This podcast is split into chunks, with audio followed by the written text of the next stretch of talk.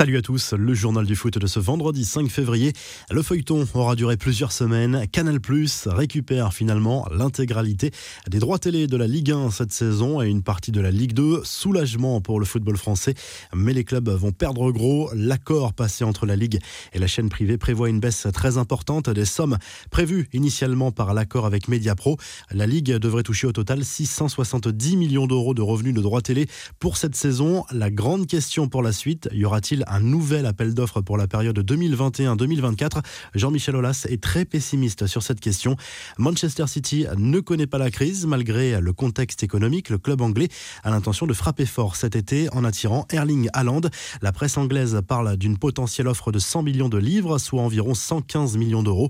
L'idée de City serait de devancer la concurrence qui attend plutôt 2022 pour passer à l'action en raison d'une clause dans le contrat du joueur qui lui permettrait de partir cette année-là contre un chèque de seulement 60 75 millions d'euros. L'actuel leader de la Première Ligue voudrait lui offrir un salaire de 460 000 euros par semaine. Du côté de Marseille, on cherche le profil idéal pour succéder à André Villas-Boas. Selon les informations du quotidien espagnol AS, Jorge Sampaoli fait partie des grands favoris. L'OM cherche surtout un entraîneur étranger.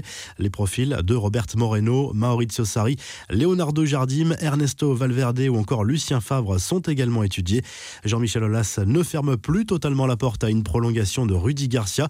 Ce qu'il fait en ce moment milite pour prolonger l'avenir, a reconnu le président lyonnais lors d'un entretien accordé à RMC Sport.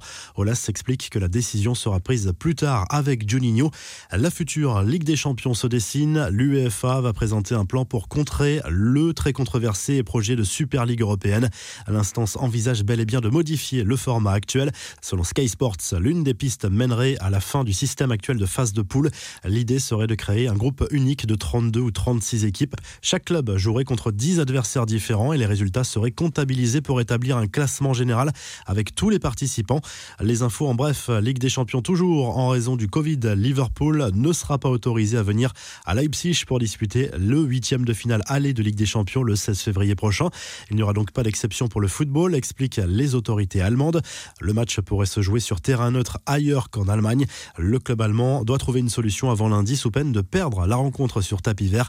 En première ligue, Chelsea a remporté le derby contre Tottenham jeudi soir. Victoire 1-0 pour les joueurs de Thomas Tuchel qui se rapprochent du top 4. Les Spurs, eux, prolongent leur série noire. N'Golo Kanté est entré en jeu en fin de match après un mois d'absence. À direction le Qatar où se dispute en ce moment la Coupe du Monde des clubs. André-Pierre Gignac a brillé face aux Coréens du Hyundai Ulsan avec un doublé à la clé pour envoyer les Tigresses dans le dernier carré. Les Mexicains affronteront Palmeiras. L'autre demi-finale opposera le Bayern aux Égyptiens d'Al-Ali. C'est terminé pour euh, Jérôme Arpinon au Nîmes Olympique. Le club gardois, bon dernier de Ligue 1, se sépare de son entraîneur qui sera remplacé sans doute provisoirement par son adjoint Pascal Planck. De son côté, le PSG devrait pouvoir compter sur Keller Navas pour le choc face au Barça en huitième de finale de la Ligue des Champions. Un match allé dans moins de 15 jours au Camp Nou. Le club parisien ne prendra aucun risque avec son gardien qui se remet d'une blessure. Au Portugal, grosse frayeur pour Nanou qui a été évacué dans une ambulance en plein match contre Belenenses après un énorme choc avec le gardien adverse. Le joueur du FC Porto se trouve dans un état stable. Le nouveau craquage d'Ousmane Dembélé, à nouveau piégé par le silence du huis clos. On se souvient de ces insultes entendues très clairement lors d'un match contre la Real Sociedad. Cette fois, l'ailier français du Barça s'en est pris à un adversaire qui prenait trop de temps à son goût pour effectuer une touche lors du match face à Grenade. Allez, Joula a lancé l'ancien joueur de Dortmund, Tranquillo, lui répond alors son adversaire. La suite est magique. Tranquillo, de quoi toi? répond alors Dembélé. Deux stars du foot mondial fêtent leur anniversaire ce vendredi. 36 ans pour Cristiano Ronaldo. Le joueur de la Juve, toujours au top cette saison malgré le temps qui passe. CR7 est actuellement meilleur buteur de Serie A. Neymar, lui, fête ses 29 ans. Le Brésilien n'a pas eu l'occasion de faire une grande fête cette année, mais ses proches lui ont réservé une surprise en petit comité à son domicile. Au programme, un jeu de piste avec énigme pour Neymar qui a fait partager ses aventures sur les réseaux sociaux. Enfin, pour SoFoot, Marquinhos a raconté l'histoire de sa Ferrari achetée quasiment pour rien. Je l'ai acheté quand je suis arrivé au PSG, mais c'est vrai que je ne l'utilise que très peu. Je n'aime pas conduire, ça m'ennuie, c'est un caprice de jeune footballeur. J'en suis conscient, mais elle matérialisait ce rêve qui s'est exaucé, a raconté le Brésilien. La revue de presse, le journal Équipe consacre sa une au rachat des droits télé du foot français jusqu'à la fin de la saison par Canal+.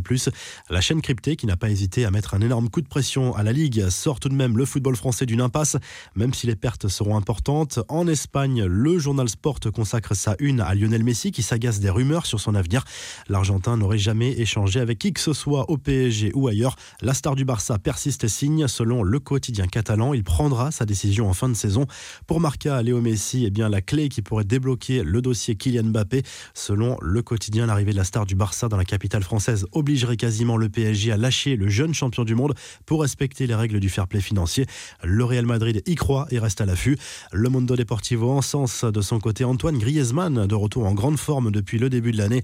L'attaquant français n'a jamais été aussi décisif avec le maillot du Barça et son influence dans le jeu est incontestable. En Italie, la Gazette dello Sport place Romelu Lukaku en une pour illustrer le match de l'Inter Milan sur la pelouse de la Fiorentina ce vendredi soir. Les Nerazzurri ont l'occasion de prendre provisoirement la tête de la Serie A à suivre ce samedi. Le choc Juve-Roma, l'AC Milan recevra Crotone dimanche. Si le journal du foot vous a plu, n'hésitez pas à liker la vidéo et à vous abonner et à très vite pour un nouveau journal du foot.